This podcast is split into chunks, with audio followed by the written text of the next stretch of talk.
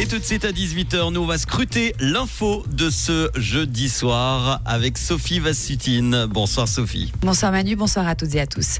Une nouvelle vision du rail 2050 a été présentée par la conseillère nationale Nouria Gorité. Elle comprend une deuxième ligne Genève-Lausanne, un nouveau tracé Lausanne-Berne, mais aussi des nouvelles lignes régionales et un tunnel entre Lausanne-Vevey. Le canton doit soulever deux grandes priorités, réduire les temps de parcours et augmenter les cadences des trains. Une enveloppe financière à plus de 20 milliards de francs est estimée pour ces projets.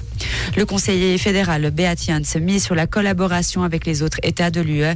Il a participé pour la première fois à une réunion des ministres de l'Intérieur à Bruxelles. Si aucune décision n'a été prise, le Balois a néanmoins profité de l'occasion pour échanger avec ses homologues européens, notamment sur les questions de sécurité internationale et de migration. En France, les agriculteurs en colère multiplient les actions. Certains sont allés jusqu'à menacer de bloquer Paris, ceci pour sommer le gouvernement de répondre sans délai à leur détresse.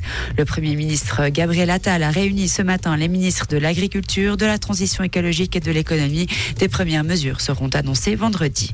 Israël exige l'évacuation du refuge onusien touché par des tirs.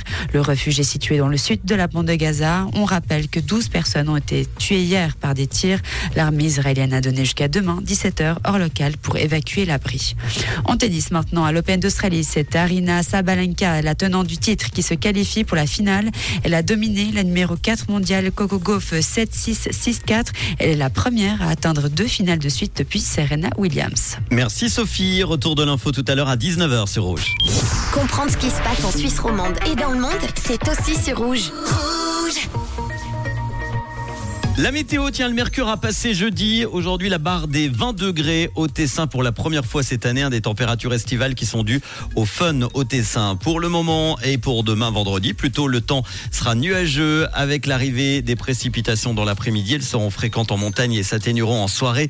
La limite plus neige sera vers 2000 mètres au début de journée et 1500 mètres en toute fin de journée. En pleine, il fera toujours doux. 2 à 6 degrés demain matin, maximum 11 demain après-midi.